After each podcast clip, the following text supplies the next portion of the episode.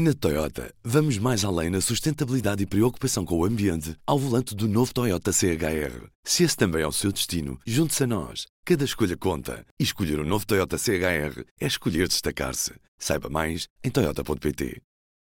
Nós vivemos num Estado de Direito em que, felizmente, ninguém está acima da lei. E, portanto, sempre que há qualquer dúvida ou suspeição sobre a legalidade de um ato praticado no exercício de funções públicas, seja por um Presidente da Câmara, um vereador, um Secretário de Estado, um, um Primeiro-Ministro, aquilo que as autoridades devem fazer é, naturalmente, fazerem as averiguações, abrirem inquéritos e, quando entendem que há acusação, devem acusar. Viva! Este é o P24. Desta quinta-feira fica uma demissão. O até agora secretário de Estado adjunto do primeiro-ministro Miguel Alves sai do governo depois da polémica com um adiantamento de 300 mil euros em rendas para um pavilhão de exposições transfronteiriço em Caminha. Valor adiantado no âmbito da atividade de presidente da Câmara desta localidade de Viana do Castelo. O comunicado acabou por chegar às redações ao final da tarde desta quinta-feira e António Costa reagiu poucas horas depois à entrada da sede do Partido Socialista no Largo do Rato. Vamos por isso ouvir a opinião do diretor do Público, Manuel Carvalho, que está comigo via telefone. O Primeiro-Ministro disse há pouco à entrada da, da, da, sede do Partido Socialista no Largo do Rato que. O Estatuto de Arguído confere direitos especiais de defesa a quem está a ser investigado. É por isso uma, o Estatuto de Arguído é uma garantia de quem está a ser investigado e não propriamente um prenúncio de qualquer condenação ou sequer de acusação. Eu também já fui arguído. E, felizmente, sempre eh, os processos foram arquivados porque não, não tinham fundamento. Já depois do secretário de Estado, Miguel Alves, ter comunicado a intenção de sair, esta saída de Miguel Alves era mesmo inevitável? Bom, eh, a partir do momento em que ele é acusado eh, num processo, é evidentemente inevitável que ele se demita. Um, e é interessante verificar uh, se todos os outros processos estavam para trás, ou seja, os dois que estavam, no qual ele estava constituído arguído e uh, num dos quais acabou por ser acusado. E depois este mais recente, que foi revelado pelo público, que tem a ver com um adiantamento de 300 mil euros num negócio, uh, no mínimo duvidoso, é interessante discutir se eh, esta eh, acusação do Ministério Público, de alguma forma, não é do interesse eh, político de António Costa, que tem, assim, uma razão absolutamente inquestionável para poder aceitar a missão do seu secretário de Estado. O que é que eu quero dizer com isto? Quero dizer que se não houvesse este desenvolvimento, ou seja, se não houvesse a notícia de que Miguel Alves tinha sido acusado, ele próprio continuaria a ser muito fustigado por todas as suspeitas que existem relativamente a esse caso dos, eh, do adiantamento dos 300 mil euros e, portanto, isto seria sem dúvida pelo menos um, um, processo de enorme desgaste para o Primeiro-Ministro.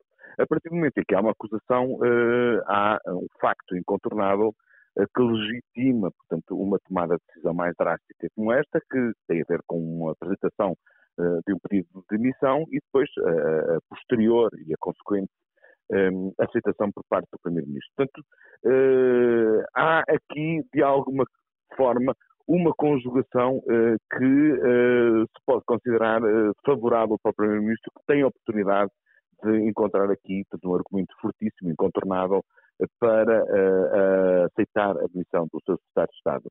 Porque, nesse ponto, António Costa tem razão. Uma coisa é um cidadão, ou um secretário de Estado, ou um político, seja ou quem for, ser constituído arguído. Uh, outra coisa, completamente diferente, é ser acusado.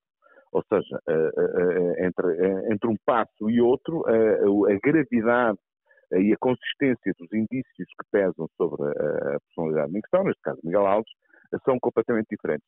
E, portanto, isto resolve o problema do Primeiro-Ministro. A partir do momento em que há a revelação, a notícia pública de que há uma acusação, uh, fica tudo resolvido e a história de, da passagem de Miguel Alves pelo governo, em menos de dois meses, é praticamente, portanto, um caso inédito, quase um, quase um recorde de, de permanência no, no, no, no governo. Há outra questão que me parece ser absolutamente indispensável discutir, tem a ver com o desgaste político que António Costa e o seu governo têm com esse processo. E aí, portanto, pelo menos aquilo que é legítimo constatar e concluir é que este processo de seleção não foi uh, criterioso, não obedeceu a todas as regras que devem obedecer uh, num processo de recrutamento para um cargo com esta sensibilidade. Estamos a falar de um secretário de Estado adjunto do Primeiro-Ministro, portanto, um cargo com uma enorme responsabilidade política e com um enorme uh, grau de confiança pessoal e, no mínimo, aquilo que se pode dizer é que uh, António Costa não foi uh, zeloso na forma como escolheu este secretário de Estado e a prova clara e inequívoca dessa falta de zelo é que uh, ele apenas durou dois meses uh, no cargo.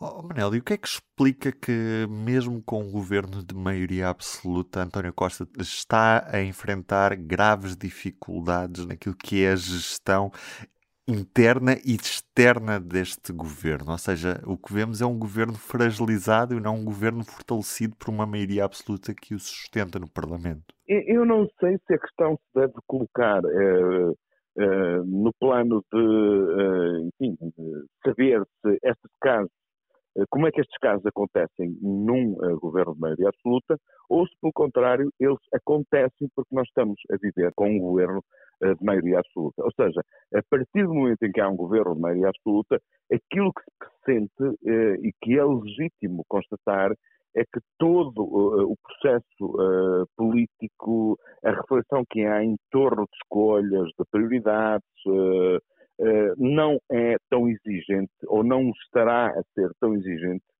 como aconteceria no caso de um governo sem maioria absoluta. Porque, enfim, a, segurança do governo está, por natureza, muito mais periclitante, o que obriga o Primeiro-Ministro, neste caso, a ser mais exigente com todas as suas opções, com todas as suas escolhas. Portanto, a partir do momento em que há um governo de maioria absoluta, eh, pode estar a acontecer que eh, esse zelo, essa exigência no processo, nomeadamente de escolhas de, do pessoal político que faz parte do gabinete do Primeiro-Ministro, não está a ser feita, portanto, com o mesmo grau de critério, com o mesmo grau de exigência que ter, poderia acontecer num caso em que uh, a sobrevivência e a estabilidade do governo estão muito mais dependentes, portanto, de olhar uh, e, enfim, do, do, protagonismo que a oposição pode ter. Portanto, o que pode acontecer, e isto na história política portuguesa, e não só dos últimos anos, aquilo que nós constatamos é que quando há um governo de maioria absoluta, um, há uma espécie de sensação de conforto uh, de que uh, nada acontece, ou seja, aconteça a que acontecer, o governo não cai, e isso, portanto, faz com que todo uh, o processo de decisão seja menos fiável, seja mais frágil e acabe por redundar em casos como este que nós acabamos de viver. Uhum. Manel, eu gostava de fazer uma questão não sobre esta polémica, mas sim sobre o processo de revisão constitucional que se aproxima para perceber também a tua opinião sobre este mesmo processo. O que, na tua ótica, deve ser feito é uma revisão cirúrgica para atender aquilo que são as, as necessidades urgentes apresentadas também pelo próprio Presidente da República na questão dos metadados e do, dos confinamentos, ou devemos sim partir para uma revisão mais alargada, como parece que PS e PSD querem uh, fazer? Bom, é, é, a Constituição já não é tocada, há, já não é revista há muito tempo, há muitos anos. Uh, a sociedade evolui, a economia evolui e, portanto, é perfeitamente normal que haja, que os partidos, que o poder político, sinta necessidade, portanto, de cuidar de alguns dos pontos que merecem ser ajustados à realidade da, da, sociedade e da economia e da, da própria evolução do mundo. Um, agora, o, que eu acho interessante é nós discutirmos se mexer em questões como as metadados ou uh, questões que têm a ver com uh, a, a, proteção constitucional para decisões do governo em questões que tenham a ver com aquelas que aconteceram portanto, durante o auge da pandemia, uh, como por exemplo com os confinamentos, se, se essas questões justificam a designação de uma revisão constitucional alargada ou cirúrgica.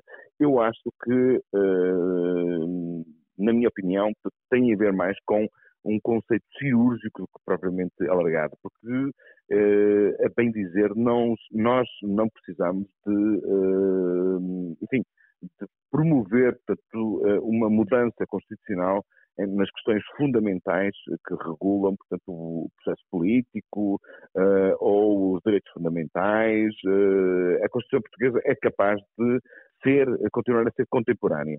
Agora, nessas questões, sim, uh, eu concordo que um, a experiência mostrou em 2020 e em 2022 Uh, que é necessário fazer esse tipo de, de, de, de retoques. Agora, mesmo aí, uh, uh, mesmo sendo uma, uma, uma revisão constitucional cirúrgica, está longe de ser pacífica, como o próprio Presidente da República já alertou, portanto, que há aqui direitos, liberdades e garantias que estão circunscritas a essas questões, nomeadamente das quarentenas e dos confinamentos, que estão longe de ser consensuais na sociedade portuguesa. Mas isso também, na minha opinião, eh, faz parte daquilo que é uh, a própria natureza de uma revisão com, com uh, de uma revisão constitucional. Uh, são questões tão importantes, tão fundamentais, que suscitam sempre divergência, debate e oposição e, na minha opinião, isso é saudável eh, porque na sequência desse, dessas divisões, desse debate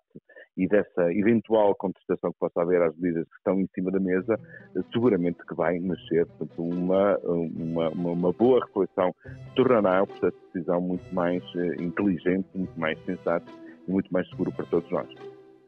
Sobre a revisão constitucional e também sobre a admissão de Miguel Alves, pode ler sempre em público.pt e na edição impressa desta sexta-feira. Em público.pt vai encontrar uma cara nova no online. O seu jornal sempre mudou de imagem. Basta passar em público.pt e dar uma vista de olhos. Recomendo também o episódio do podcast reservado ao público sobre a mudança na homepage para conhecer os bastidores desta alteração. Eu sou o Ruben Martins, do P24. É tudo por hoje. Tenham um bom fim de semana e até segunda-feira. O público fica no ouvido. Na Toyota, vamos mais além na sustentabilidade e preocupação com o ambiente ao volante do novo Toyota CHR. Se esse também é o seu destino, junte-se a nós. Cada escolha conta. E escolher o um novo Toyota CHR é escolher destacar-se. Saiba mais em Toyota.pt.